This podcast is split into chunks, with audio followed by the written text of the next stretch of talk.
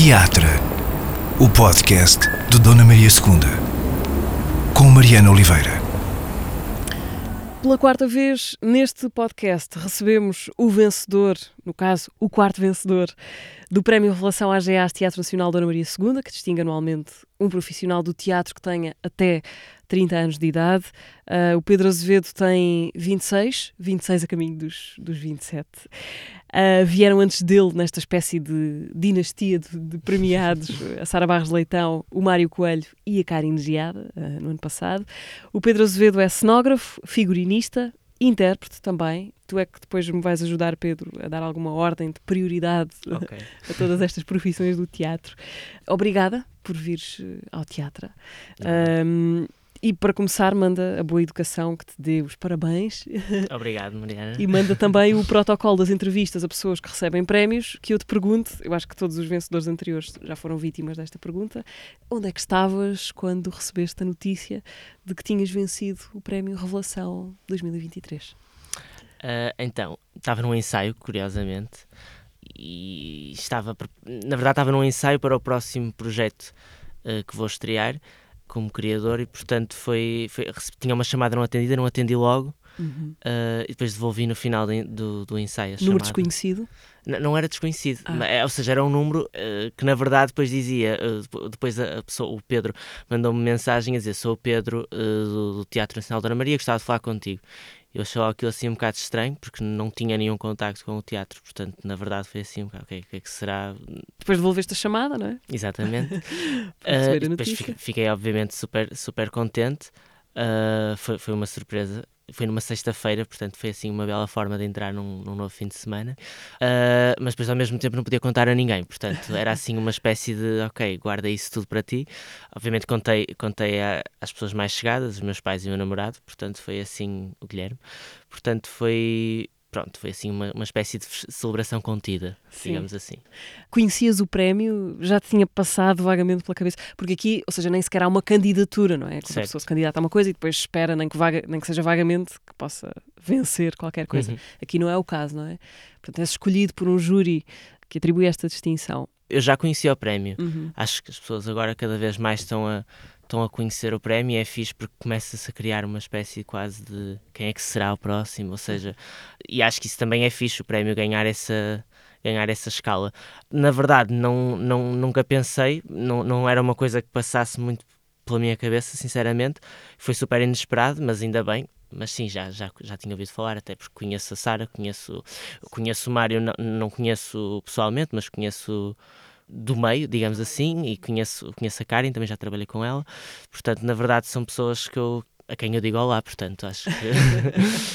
Podemos dizer que estamos a gravar esta conversa na manhã do dia em que vais receber o prémio e em que ele vai deixar de ser esse segredo contido. Há de haver um momento em que, em que traz um palco e um microfone para dizer o que te apetecer. Uh, já sabes o que é que te vai apetecer dizer? Uh, ou é um espetáculo sem, sem texto escrito a partir desse? Uh, já sei o que vou dizer e na verdade já, já, já planeei isso. Acabei ontem de planear o, o que queria dizer. E, e, no fundo acho que vou usar aquele, aquele palco e aquele micro para poder agradecer também às pessoas que eu acho que de alguma forma foram importantes até aqui, porque acho, acho mesmo que isto não é uma caminhada sozinho. Portanto, quero nomear também essas pessoas e acho que essencialmente é isso que vou dizer logo à noite se conseguir, se não ficar completamente nervoso, que, que, é o mais provável. Pedro, achas que este prémio vem uh, objetivamente mudar alguma coisa na, na tua vida? Uh, neste momento da tua carreira, vamos chamar-lhe assim, precisavas desta espécie de confirmação, o prémio acaba por ser isso, não é? De, de, que o caminho está certo. Os prémios têm muitas vezes essa função, não é? De, de validar qualquer coisa que às vezes tínhamos num lugar de dúvida. Uhum. O que é que este prémio vem fazer por ti?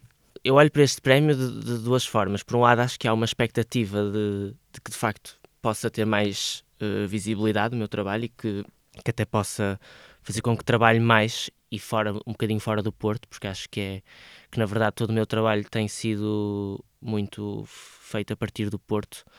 Eh, acho que esse lado da divulgação do trabalho é, é, é assim super importante e dar-me a conhecer no fundo. Por outro lado, eu quero também, não quero subir muito nas expectativas e quero manter-me mais ou menos, ou seja, acho que estou num, num, num bom sítio neste momento, uh, estou a começar também, portanto acho que é, que é importante também, não, às vezes estes prémios são um bocadinho assustadores por isso, porque parece que que te metem num sítio que tu ficas tipo, ok, que será é que, fazer agora? Sim. e a verdade é que eu vou tentar fazer tudo exatamente como tenho feito. Espero só que possa de facto trazer-me essa visibilidade que eu acho que também é importante, porque porque apesar de tudo não há, por exemplo, no caso da cenografia, não há, não há por acaso vão havendo agora umas open calls, mas não, não há propriamente audições, por exemplo. Então, dar-te a conhecer enquanto cenógrafo é uma coisa que ou trabalhas ou então uh, não sei muito bem como é que acontece, na verdade. Portanto, acaba por ser Sim. importante este prémio nesse, nessa questão da visibilidade, acho eu. Pedro, vamos começar a desfiar o Era Uma Vez da tua vida. Ok. Nasces no Porto em 1996. Exatamente. É no Porto mesmo, cidade? Sim, sim. Eu nasci na, na Praça Carlos Alberto. Passo lá todos os dias e digo, olha, foi aqui que nasci. mas sim. Mas eu, eu, nasci no Porto, mas, mas cresci e, e vivi até aos meus 18 anos em Santa Maria da Feira a minha família é de lá.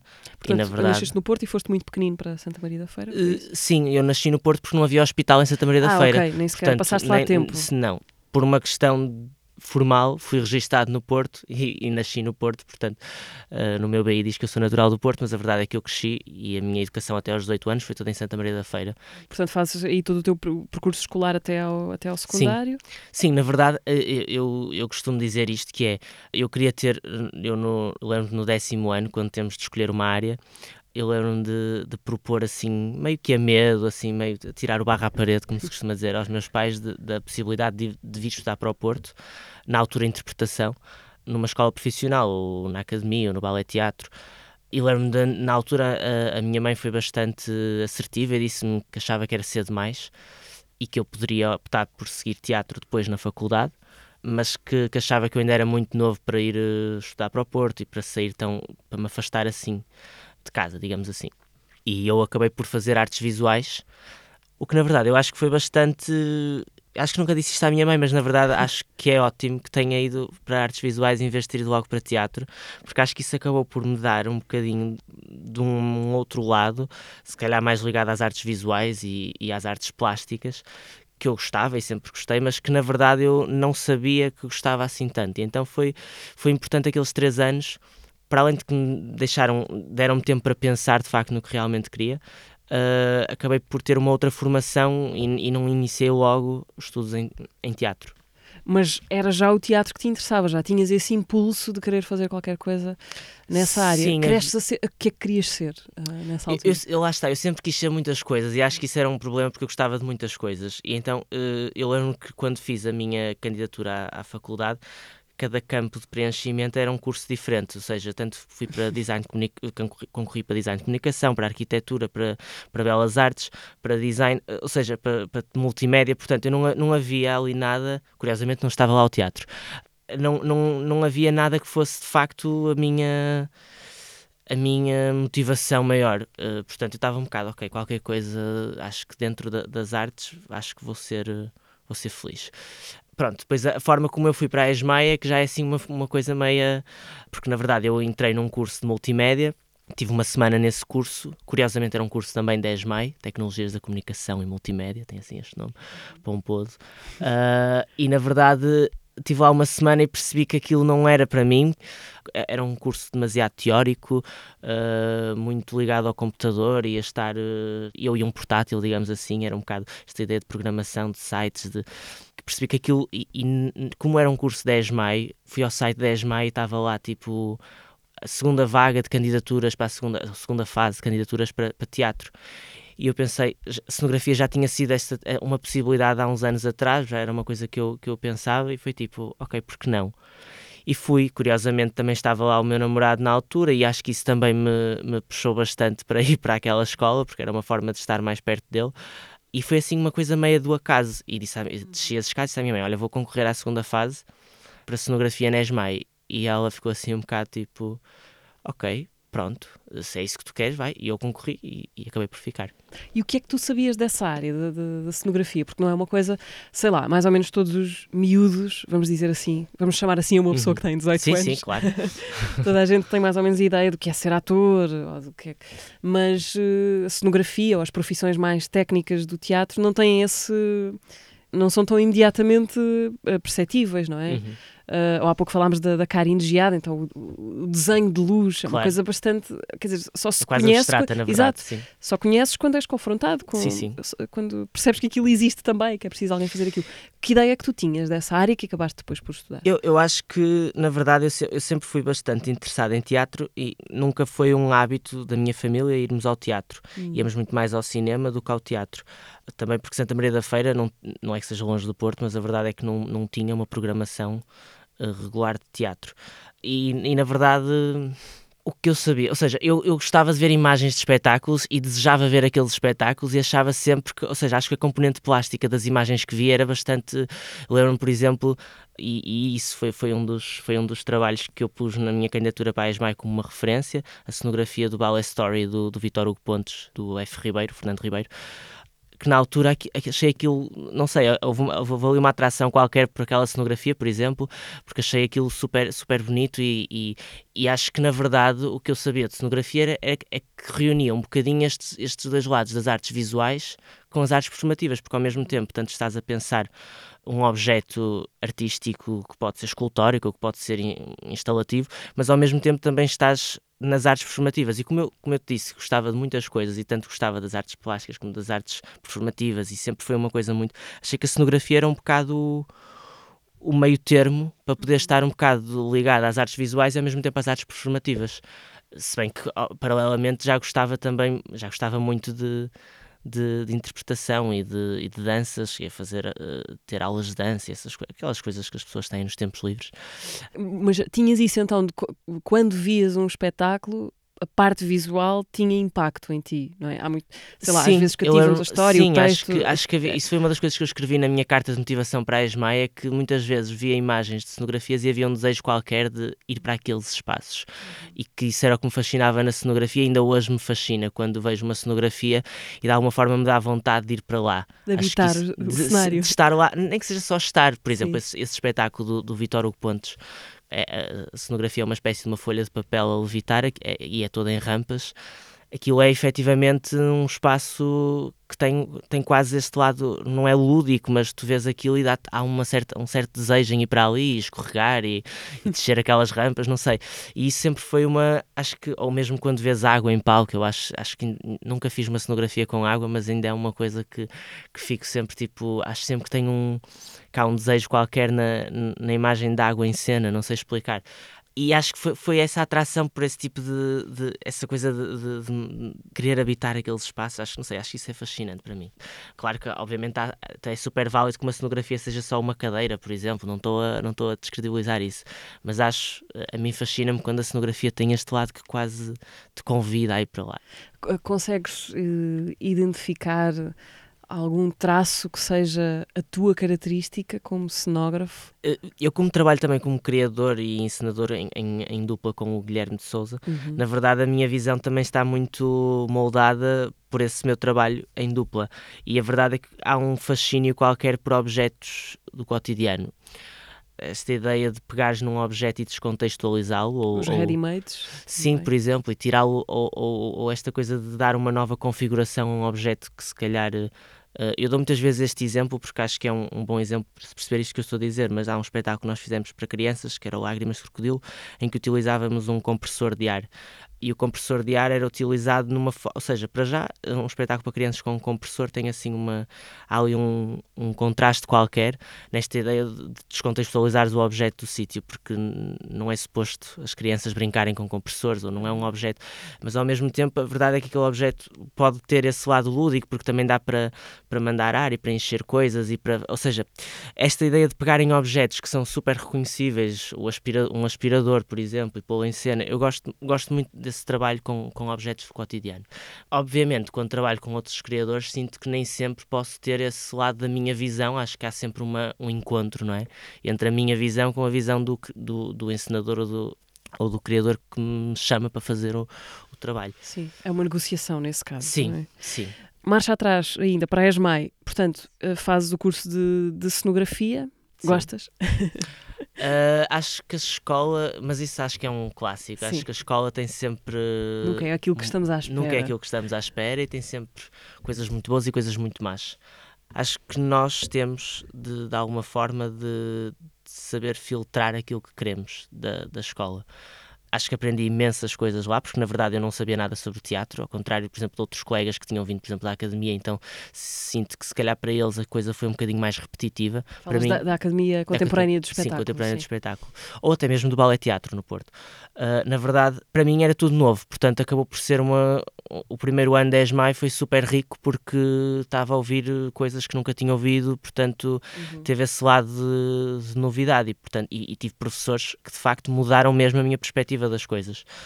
Mas sim, acho que, acho que a escola tem muitos problemas, mas também tem muitas coisas boas, acho que é um bocado por aí.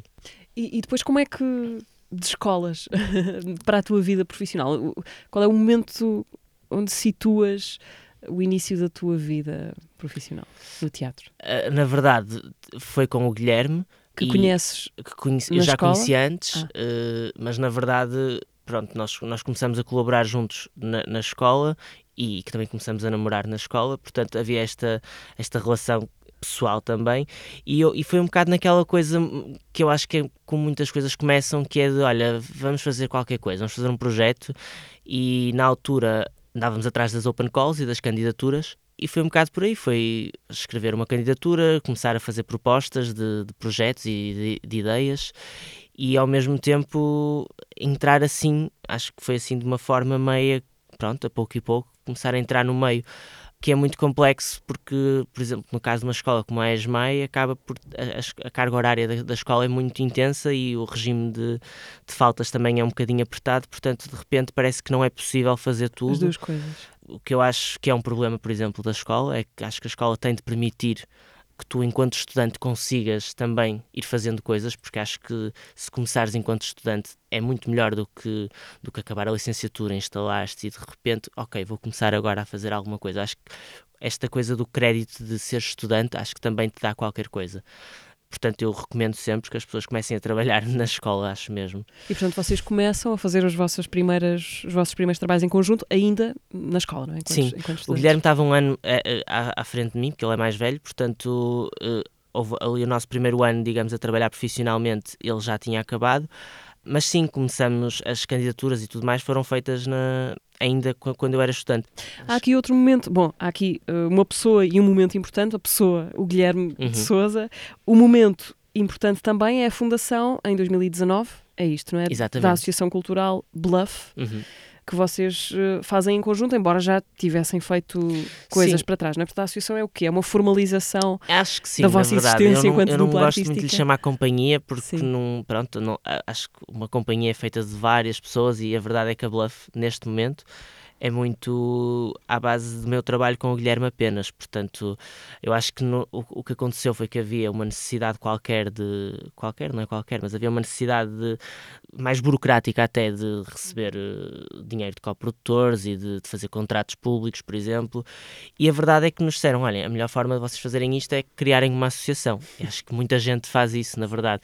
Mas sim, nós já colaborávamos desde 2016, a Bluff só surge em 2019. Curiosamente, apanhou ali dezembro de 2019 portanto depois meteu-se a pandemia e foi assim uma coisa meia de repente parece que começamos quando começamos parece que tivemos de fazer assim uma pausa já agora gosto sempre de fazer essa, esta pergunta o nome, Bluff, uh, há uma boa história tu e do Guilherme até altas horas da noite a ter de decidir o nome da associação até que surgiu Bluff ou não? Ah, então, ou foi uma lista? Foi uma lista muito grande. Na verdade, nós adiamos muito. Eu acho, eu acho que se, se, nós tivéssemos o nome, a associação tinha surgido um ano antes, mesmo. Porque acho que isto foi mesmo difícil, porque todas as pessoas com quem nós falávamos sobre os nomes e não sei o quê, diziam sempre: olha, vocês nunca vão gostar do nome. Vocês. Lembro de falar com o José Capela que me disse que na altura que escolheram mala voadora, por exemplo, e que hoje não gostam de mala voadora. Mas e é uma história, a mala voadora. Exatamente, também. e eu acho. Acho que eu foi daí que eu fui buscar incrível. esta ideia das altas horas da noite, porque eles depois contam, abriram um livro do, do, sim, do sim, Hans Christian Andersen. E, e, viram lá. Sim. Mala voadora, sim. Uh, mas é isso, acho que. Acho, acho que passados uns anos, se calhar as pessoas deixam de gostar do nome porque se cansam também, mas e então havia esta coisa de nós temos que escolher um nome que de facto, então isso adiou imenso e, e na verdade o primeiro nome que nós tínhamos não foi, foi recusado. Uh, porque já haveria um, acho que havia um escritório de arquitetura, uma coisa assim qualquer. Qual era? Era mofo. E, e na verdade não, não aceitaram, então fomos para Bluff, porque na altura, pronto, acho que o, para já havia esta ideia de ser um, conceito meio entre a verdade e a mentira, e ao mesmo tempo também muito ligado ao, ao teatro e a, e a, esta ideia de ficção, não ficção, o que é que. É, esta ideia de manipulação também. Então foi, foi daí que veio. E porque a palavra, eu, eu gosto da palavra e o Guilherme também, portanto. Então, desde 2016, por aí, a tua vida vai-se balançando entre as tuas e as vossas criações uhum. próprias e encomendas eh, que te vão chegando? Uh, sim, na verdade. Porque tens trabalhado com, olha, com a mala voadora, por exemplo. Eu, eu nunca trabalhei com a mala voadora. Eu, eu, o que aconteceu com a mala voadora foi que nós fizemos uma open call, justamente, que era promovida pela mala voadora e que na altura era uma parceria com a Câmara do Porto e do Fórum do Futuro, e, foi daí que veio um dos nossos primeiros trabalhos, que era o, o Horto, uma forma que vem do toque, que era uma, uma instalação que depois era, havia uma ativação performativa de, dessa instalação, mas sim, foi essa, foi, foi esse, esse foi dos nossos primeiros trabalhos, na verdade. Eu, eu costumo dizer isto porque acho que às vezes quando começas a fazer as criações próprias parece que deixas de parece que estás num sítio em que deixa de fazer sentido. Eu sinto isto com várias, várias pessoas que conheço, que deixa de fazer sentido trabalhar com outras pessoas. Eu acho, eu gosto mesmo e, e, digo sempre isto às pessoas que me convidam para trabalhar com elas, porque acho mesmo importante, mesmo que tu tenhas um, digamos, uma linha como criador ou, ou como encenador, acho que é sempre fixe ires saindo dessa bolha tua e de trabalhar com outras pessoas, porque obviamente vai, isso também te vai trazer coisas novas. Eu gosto muito de trabalhar com outras pessoas, para além do. De, obviamente tenho a liberdade criativa total nos trabalhos que faço com o, em dupla com o Guilherme, mas, mas gosto muito também de ser eh, dirigido, porque uhum. acho que isso também é super fixe. E então, se forem, se forem boas direções, acho que é, também é super prazeroso o trabalho. Portanto, aqui em algum momento tu retomas a tal primeira ideia de, de, de seguires a interpretação, porque também te acontece ocupar o palco, não é? Como, uhum. como intérprete. O que não é assim tão comum, não é? Uma pessoa que tem esse, essa função muito de. Não lhe chamo bem de bastidores, não é? Porque a fotografia é uma coisa bastante visível, mas enfim, sim, mas não, esse lado quem a faz está nos Exato. bastidores, sim. Exato. Onde, onde e quando é que te pões em palco? É assim, eu acho que, como te disse, eu sempre gostei de muitas coisas, portanto, na verdade, eu acho que a interpretação é mais uma das coisas que eu gosto. Acho que nunca, nunca me levei muito a sério como intérprete, sempre, sempre que o fiz foi numa forma muito não quero chamar de descontraída porque parece que não levo o trabalho a sério, mas na verdade é, é que foi sempre uma forma muito descontraída. Na, nunca, nunca passei por aquela coisa de aquele processo de, de ator, de, de, de, ter um texto, de passar por uma criação de uma personagem. Nunca, nunca tive isso. Acho que sempre foi numa, numa coisa muito, se calhar mais até no âmbito da performance, mais uhum. despojada de, desta ideia de personagem, mas, mas a verdade é que, é que, é que sim, gosto, e, e mesmo na ESMAI, eu lembro que havia as disciplinas opcionais, e eu gostava de fazer opcionais que à partida eram de interpretação. E, e lembro que na altura isso até era um bocadinho. As pessoas depois diziam, ai, tu se calhar queres estar em interpretação. E dizer, não, eu estou bem, estou bem onde estou, acho que também quero é fazer isto, porque depois há muito esta coisa da rivalidade entre o, os atores e os cenógrafos. Não é bem, até é mais entre os figurinistas e os, e os atores, esta coisa de os atores são impossíveis. Eu, eu, eu, a verdade é que a maior parte dos meus amigos são, são atores, eu gosto muito dos atores também, portanto não tenho nada contra e gosto muito de,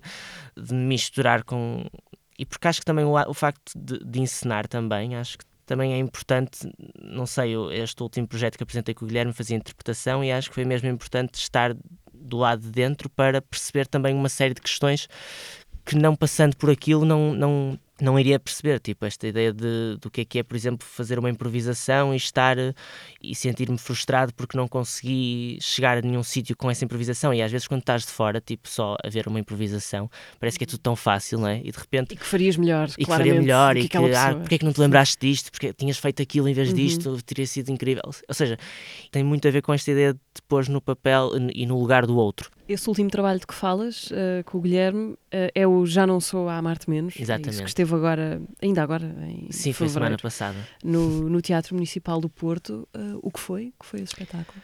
Espetáculo, então, performance, esse como espetáculo, é, como lhe chamo?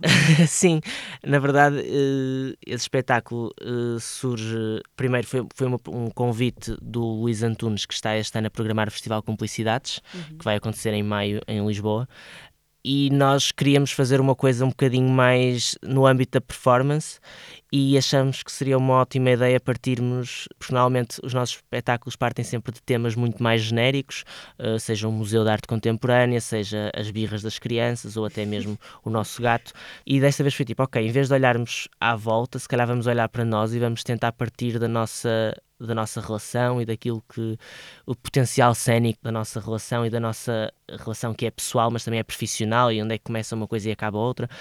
E, e, a proposta é um bocado essa. Depois, obviamente, claro que depois do processo a coisa mudou completamente e já não era nada sobre aquilo, deixou de ser sobre nós ainda que, o, que tivesse inserido num contexto que se chama Retratos do Teatro Municipal, em que justamente se parte da biografia do, do criador para criar um objeto artístico a partir da, da sua da sua linha biográfica, digamos assim. Uhum. Mas esse espetáculo, já agora aproveito para dizer que vai estar no Festival Cumplicidades em maio, aqui em Lisboa, portanto deixo assim já o convite. Será a próxima oportunidade, talvez, para te ver em, em Lisboa, uh, sim. Em, sim, em, em palco, uh, sim. com exceção do, quando subires ao palco hoje à noite. Ah, nem, nem fales nisso.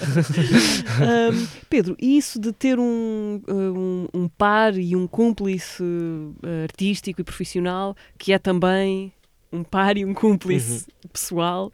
Como é que é esse, esse jogo total, não é? De, de uhum. comunhão com outra pessoa?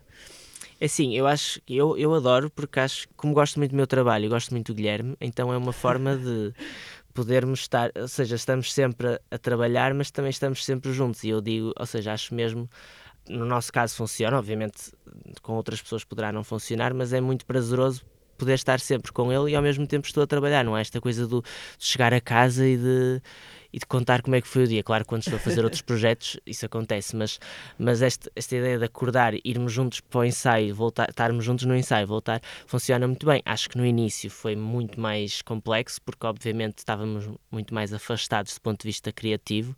Acho que agora conseguimos encontrar assim um lugar que é dos dois, e isso é, eu, eu gosto muito de, de sentir isso, sentir que, que, o trabalho é dos dois, efetivamente, e que tem características dos dois. Uhum. No início havia muito mais discussões entre nós, era muito mais uh, dramático o trabalho, digamos assim.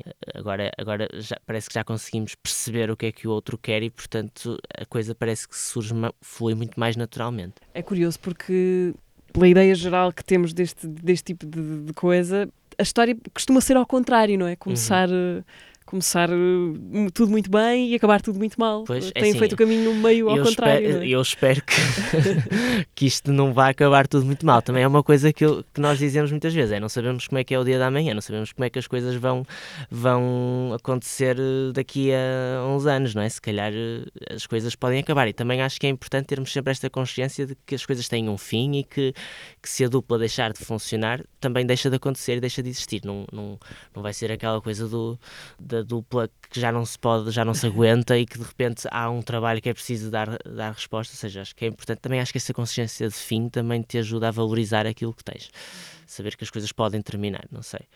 Uh, mas para já não quero pensar muito sobre isso. Acho que está tá a correr tudo muito bem e deixa, deixa estar. Pedro, e os figurinos? Uh, porque és também figurinista. Um, isso surge quando? Surge de uma forma meia que, ou seja, primeiro por necessidade, porque muitas vezes os projetos não têm orçamento para pagar a um cenógrafo e a um figurinista. Então há, há, esta ideia de que o cenógrafo também pode ser figurinista ou, ou, que as coisas estão. E a verdade é que estão muito ligadas. No meu caso, eu gosto muito de. Também gosto muito de, de roupa.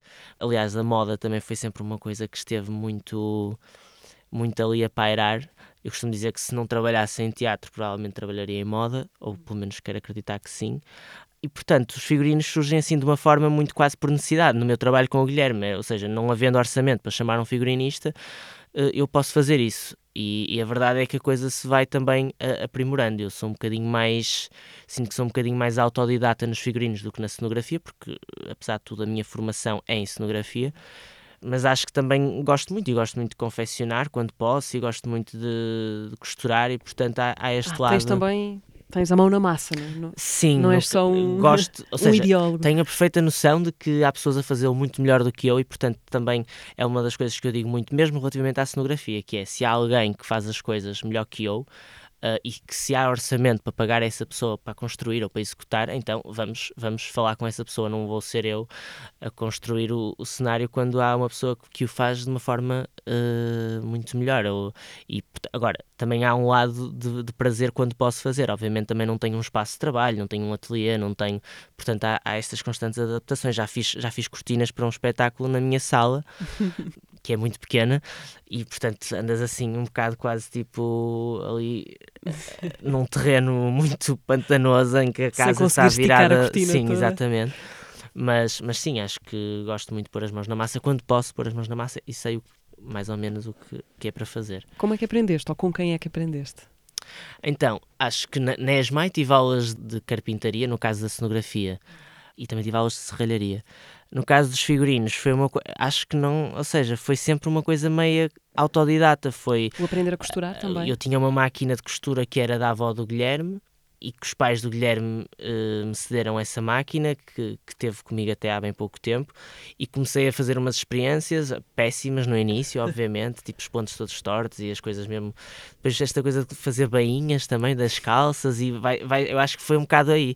Depois começas a perceber, porque também, sei lá, num projeto falas com uma costureira e começas a, a perceber, ok, esta questão do, do que é que é modelar um, um figurino, então começas a fazer coisas, comecei a fazer camisolas para mim, e, eh, ou seja, e acho que foi um bocado, foi um bocado assim, e a, e a primeira camisola que fiz está péssima, a segunda está melhor, a terceira está um bocadinho melhor, e é um bocado, é um bocado por aí.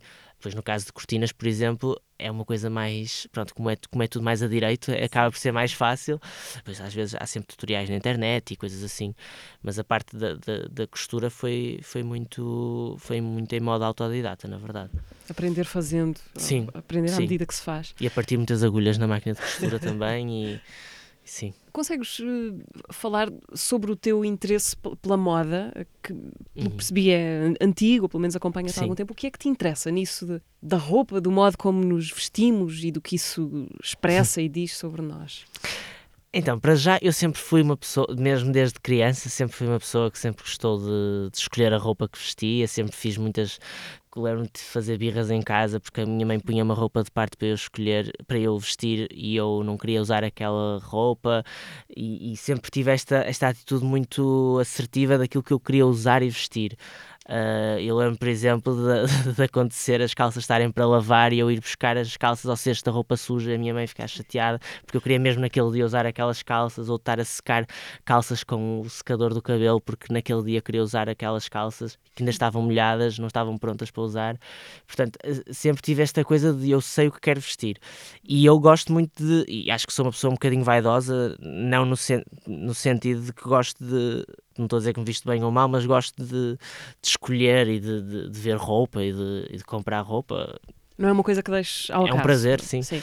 Um, e na verdade, obviamente, vou por isso me interessar, sempre, sempre gostei de, de andar a cuscar eh, as coleções que iam saindo, que não iam saindo. Depois há, há este lado também, lá está, que eu acho que também está ligado aos figurinos, que é esta ideia de te vestires com alguma coisa e de sentires melhor porque vestes determinada peça. Acho que a minha relação com a moda vem, vem, é, um bocado, é um bocado por aí. Eu gosto muito de. É isso, gosto muito de me vestir e de escolher a roupa e de poder às vezes lá está, não consegues, por exemplo, essa coisa de ver um, um casaco de uma determinada marca e o casaco tem um preço exorbitante que tu nunca vais conseguir pagar, pelo menos a trabalhar em teatro. Uh, e esta coisa de, ok, então se eu não consigo pagar, vou, vou tentar comprar um tecido parecido e vou tentar fazê-lo de uma forma semelhante. E acho que, que depois a coisa se cruza, cruza aí. Presumo que haja um contentamento muito especial quando vestes alguma coisa Ah, sim, que claro, tu sim. fazer. Não sou nada daquelas pessoas que dizem, ai, não viste qualquer coisa, não sou nada assim, infelizmente. Às vezes, contra mim, não é? Quer dizer, porque às vezes fico muito tempo a escolher o que é que vou vestir e não vou. Pronto, enfim, já estou a falar de coisas que, que se calhar não interessam nada, mas a verdade é que é, é, é uma realidade. Pronto, eu gosto de vestir. E, e- mas o trabalho para, para, para figurinos eh, é outra coisa ainda, além disso, não é? Do Sim, gosto claro. de.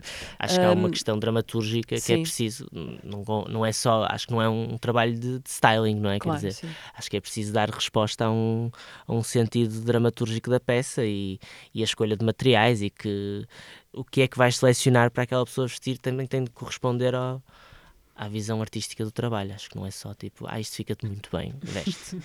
não, não é isso. Todo o teu trabalho tem muito a ver com, com, com imagens, com o uhum. lado plástico.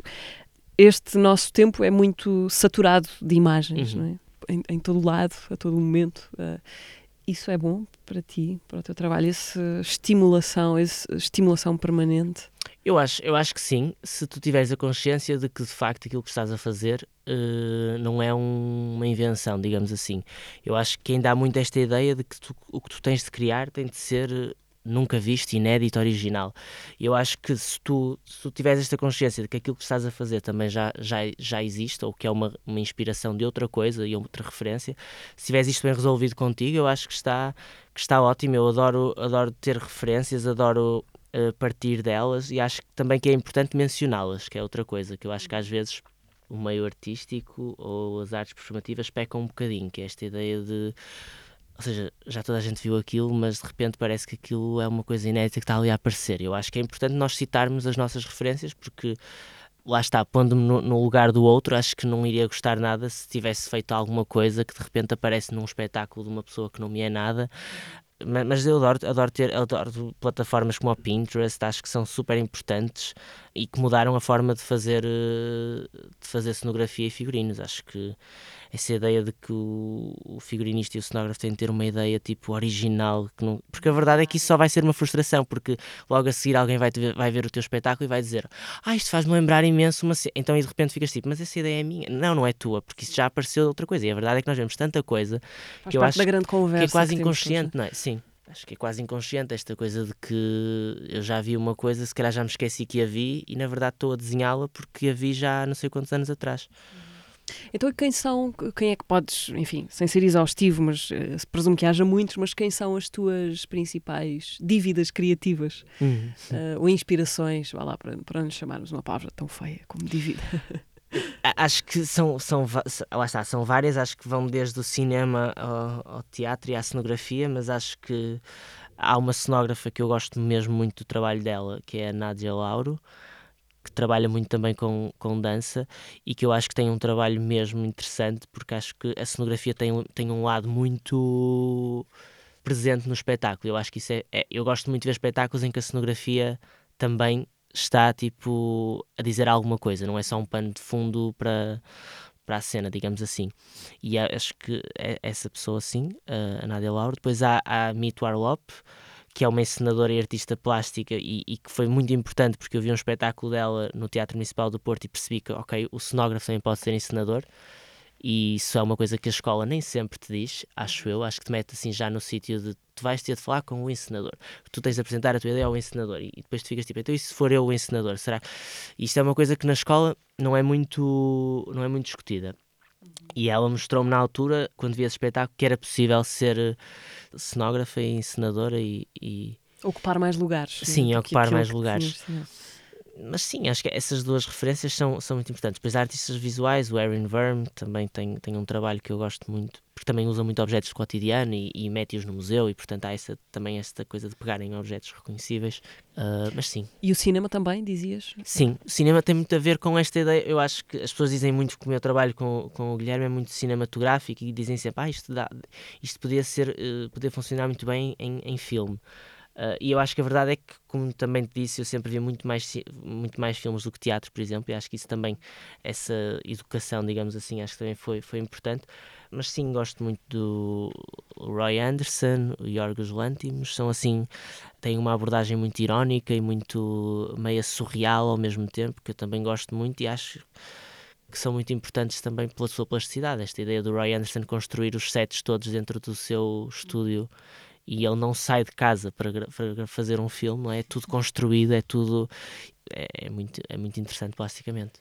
E essa tua aprendizagem, essa, essa tua descoberta do, do, cinema, por exemplo, mas podemos alargar para além do cinema, foi selvagem? Foste descobrindo sozinho ou foi conduzida? Tiveste alguém que te foi uh, dizendo: Olha, vê isto, experimenta isto? Acho que um bocadinho das duas. Eu acho que sempre fui uma pessoa bastante interessada, tive, tive mas, mas como te disse logo no início, uh, há pessoas que foram muito importantes nesse, neste percurso e que me fizeram estar no sítio, neste sítio de interesse pelas coisas. E eu acho que por mim também sou uma pessoa bastante interessada, eu gosto mesmo de procurar coisas e de, e descobrir coisas, mas tive, por exemplo, uma professora no, no secundário que foi fundamental para me dar a conhecer uma série de, de, artistas plásticos que eu nunca tinha ouvido falar, porque a verdade é que os, os livros de história da arte estão muito centrados, obviamente, porque também têm de estar, mas no, nos períodos mais nos períodos, no período clássico e, e nas coisas mais, mais, mais, antigas, mas chega ali a, àquele período contemporâneo em que parece que fica nos anos 70 e depois deixas uhum. de. E tive essa professora, a Isabel Baeta, que foi mesmo importante porque trouxe, trazia sempre coisas novas. Eu lembro de falar de artistas que eu nunca tinha ouvido falar e esta coisa depois apontas no caderno e vais ver quando chegar a casa. E sim, acho que é um bocado uma mistura das duas. Há um, há um aspecto interessante, talvez inesperado, um, do, do, do, teu trabalho. Tens trabalhado também com a música, ou com, com músicos, uhum. uh, vamos dizer assim, com o Rodrigo, uh, uhum. o Rodrigo Leão e com a Bárbara Tinoco, uhum. uh, que talvez nunca antes se tenham encontrado na mesma frase, Sim. a não ser agora por tua causa. o trabalho que fizeste com eles foi de cenografia para os espetáculos? Sim, na verdade, eu trabalhei primeiro com o Rodrigo e só depois é que trabalhei com a Bárbara e, foi, e nem sequer foram contextos, uh, ou seja, nem foi, nem foi um que levou ao outro, na verdade. Foram coisas muito eu, eu, no início, quando recebi o convite, por exemplo, eu e o Guilherme para trabalharmos com a Bárbara, eu achei que era por causa do Rodrigo, não tinha nada a ver. Uh, descobriram o trabalho de, de formas muito diferentes. Uh, o trabalho com o Rodrigo veio, na verdade, por, porque houve, houve uma série de outras pessoas que foram convidadas que não podiam, não tinham disponibilidade para fazer, e depois uma dessas pessoas que foi convidada uh, sugeriu o meu nome, e na altura fiquei muito agradecida a essa pessoa. E já agora também posso deixar aqui o agradecimento, que foi ao Vitor Hugo Pontes, que na altura, na altura não tinha disponibilidade e eu fiquei com o trabalho. E foi, muito, foi mesmo muito fixe, porque eu sempre gostei muito da música do Rodrigo e os meus pais, eh, eu cresci a ouvir os meus pais ouvirem Rodrigo Leão ah, e ah. Madre Deus, portanto já havia assim uma relação com a própria música e portanto ele era um ou seja, acabava por ser uma espécie de ídolo, portanto foi, foi muito bom conhecê-lo e trabalhar com ele. Ele foi, acho que foi das pessoas mais generosas com quem eu trabalhei, porque foi mesmo, olha, é assim, tu é, tu é que sabes o que é que queres fazer, porque eu não. Isto, cenografia, não sei mesmo, eu tenho umas ideias, mas acho que és tu que. E isso foi muito bom, porque, obviamente, dada também a minha idade, eu sei que isso nem sempre é, é fácil dar esse voto de confiança. E, e, gostei muito da experiência, foi, foi, muito, foi muito diferente, porque é muito diferente trabalhar em música ou trabalhar em, em teatro. Sim. Se as coisas em teatro já têm de ser portáteis, na música ainda têm de ser mais portáteis. Porque o desafio era especificamente pensar o cenário para a digressão. Para a digressão para do novo álbum, de, novo álbum. Que, que, saiu em 2021. Uhum e portanto tinha de ser uma coisa muito prática, tinha de ser uma coisa muito portátil, tinha de ser uma coisa que, ou seja, há uma série de condicionantes que são muito mais técnicas se calhar do que artísticas, que no caso do teatro, não, ou seja, é muito mais desprendido de dramaturgia ou de ou, do próprio conceito geral do, do espetáculo. Tem de uh, falar menos o cenário. Tem de falar é? menos, sim, e acho que tem de estar ao mesmo tempo, tem de obedecer a uma série de requisitos. E o desafio foi esse, foi criar um, um espaço que pudesse ao mesmo tempo também estar ligado à, à, música do Rodrigo, não ser uma coisa, sei lá, não, não faria sentido fazer um palco cor-de-rosa para a música, assim, todo monocromático, cheio de plumas para a música do Rodrigo Leão. Portanto, havia aqui uma, tinha de haver aqui uma, uma sensibilidade também para, para isso. Mas foi um trabalho que eu gostei muito de fazer, na verdade. Hum. E depois a Bárbara Tinoco? A Bárbara Tinoco uh, foi, foi uma experiência completamente diferente. Também são artistas muito diferentes e, e, foi um trabalho, lá está, foi uma coisa muito mais. Uh, pronto, acho que isto não é pejorativo, mas foi uma coisa muito mais pop, digamos assim, sim, claro, em que a abordagem era completamente diferente, em que a cenografia de facto tinha de ser. Uh, Já podias uau, equacionar as plumas cor-de-rosa. Sim, e, e, a verdade é que quase chegou a ser, não, não, não eram plumas, mas pelos e, coisas que eu, que eu também gosto muito, na verdade, não sou nada. Uh, mas, foi, mas foi uma experiência completamente diferente. Uh, Pedro, fazemos aqui uma pequena pausa para recapitular no minuto a conversa do teatro passado com a Cecília Henriques. Isso é uma das coisas que eu mais digo ao Raimundo. Raimundo, nós temos que pensar. Gostaríamos de ver os nossos espetáculos? Sim, e o Raimundo diz-me assim: gostar é subjetivo. E a grande pergunta é: o que é eh, fazer teatro? E para quê? E será relevante? É, mas como? Porque eu não, eu não vou ver espetáculos para ver o virtuosismo, já não vou. Para ver, ai, ele vai tão bem. Eu vejo um bocado a novela como um exercício físico. Um catálogo de emoções que tu tens que passar ali no instante e é pumba, pumba, pumba, pumba. Há coisas que me estimulam muito eh, intelectualmente e depois tenho coisas que me estimulam fisicamente. Eu gosto é de, de, de esbardalhar-me. Ação. O Jorge dizia: desde que digas bem o texto e não tropeces na mobília. Só que o problema é que eu tropeçava na mobília, não é? Querido diário, já sei porque é que quero ser atriz. Eu vi o Pearl Harbor. Gostava que as pessoas sentissem as mesmas coisas quando me vissem. Ou então, gostava de ser médica voluntária nas guerras. eu queria ser muitas coisas, não é? Veio daí que. Como é que eu posso ser muitas coisas ao mesmo tempo? Ah, se for atriz, pronto. É uma pomba!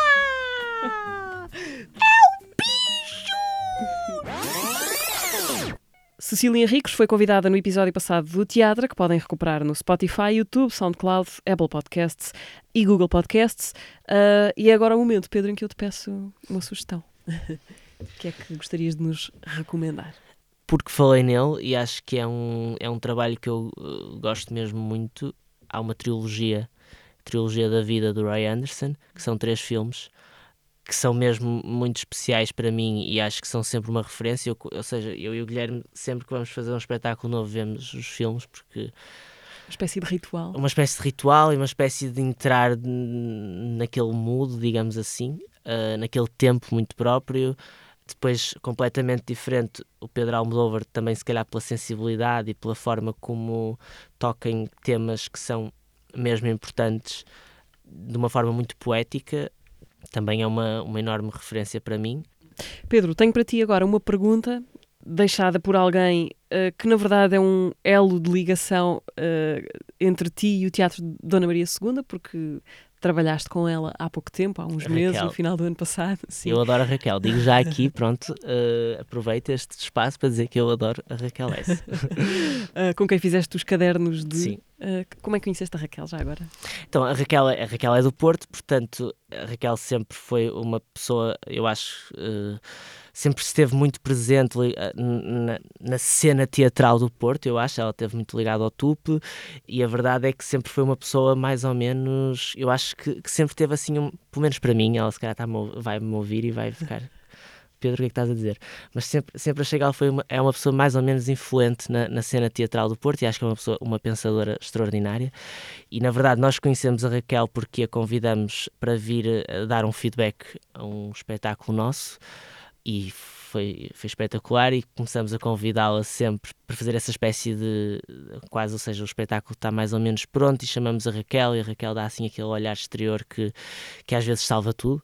E na verdade foi, foi, foi um bocado por aí. Depois, uh, depois surgiu este convite do Cadernos de e foi, foi, sendo, foi dos trabalhos que eu mais gostei de fazer, na verdade, for, com outros criadores que não o meu trabalho com o Guilherme foi assim dos trabalhos mais prazerosos e acho que me dei mesmo muito bem com ela e foi assim mesmo foi mesmo muito importante.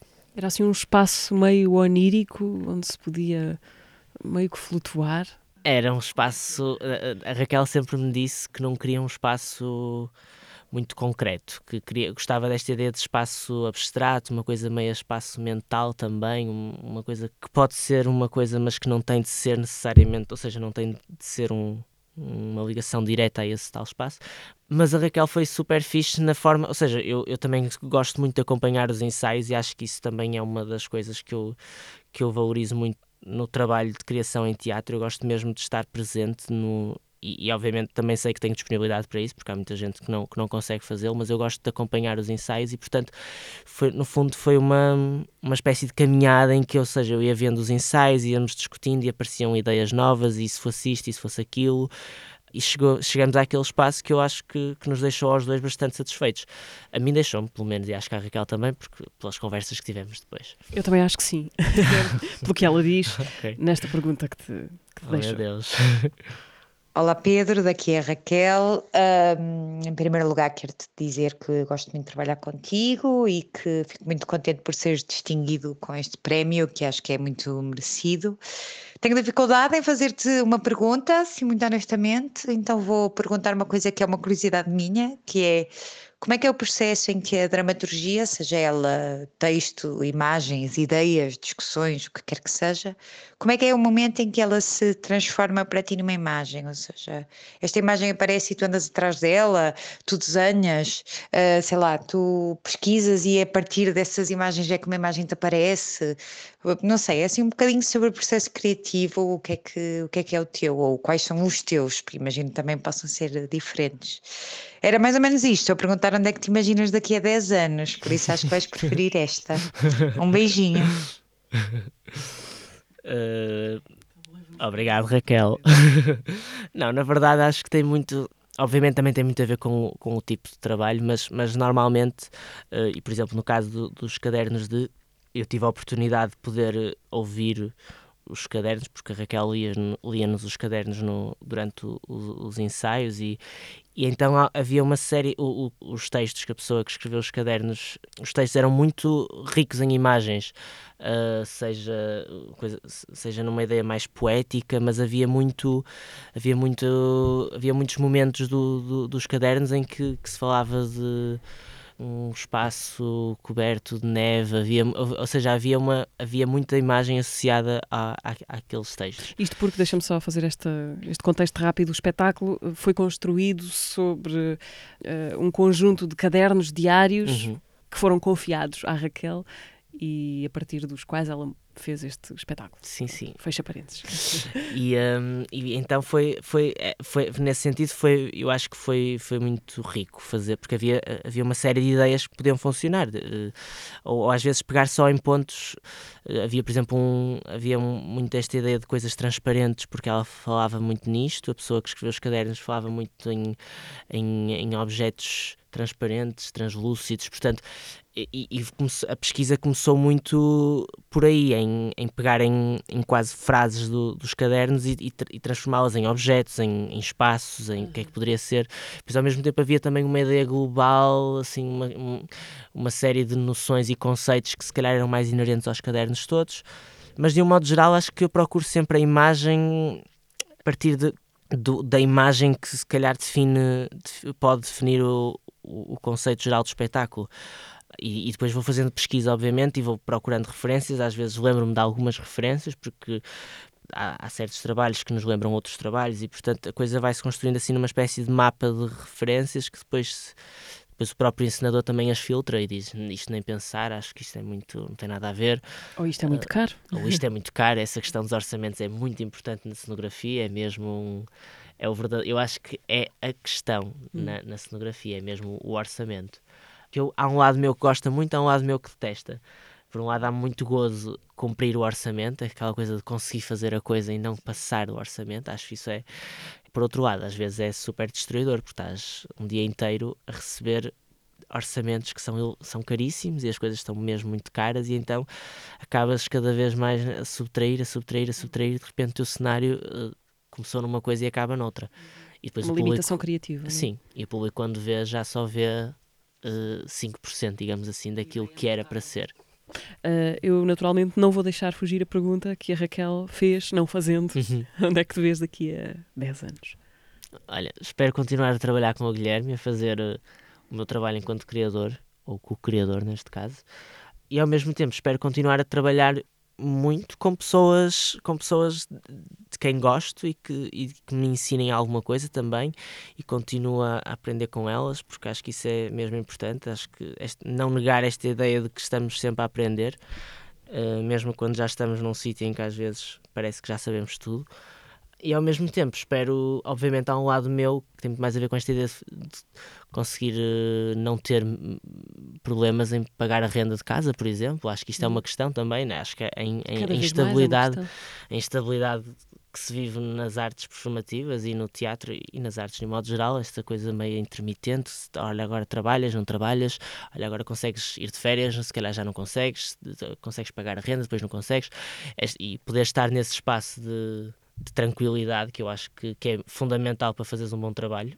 porque estares a pensar criativamente e ao mesmo tempo estás a pensar se consegues uh, pagar a renda daquele mês, acho que é, acho que é uma questão. Portanto, espero estar, estar bem nesse sentido. Pedro, para terminar, eu gostava de te lançar este desafio que era pintar de alguma maneira, com palavras, com as palavras possíveis, o teu cenário com água. então, que é, que é seria. que eu, eu gosto de imaginar que é um sítio bastante escuro.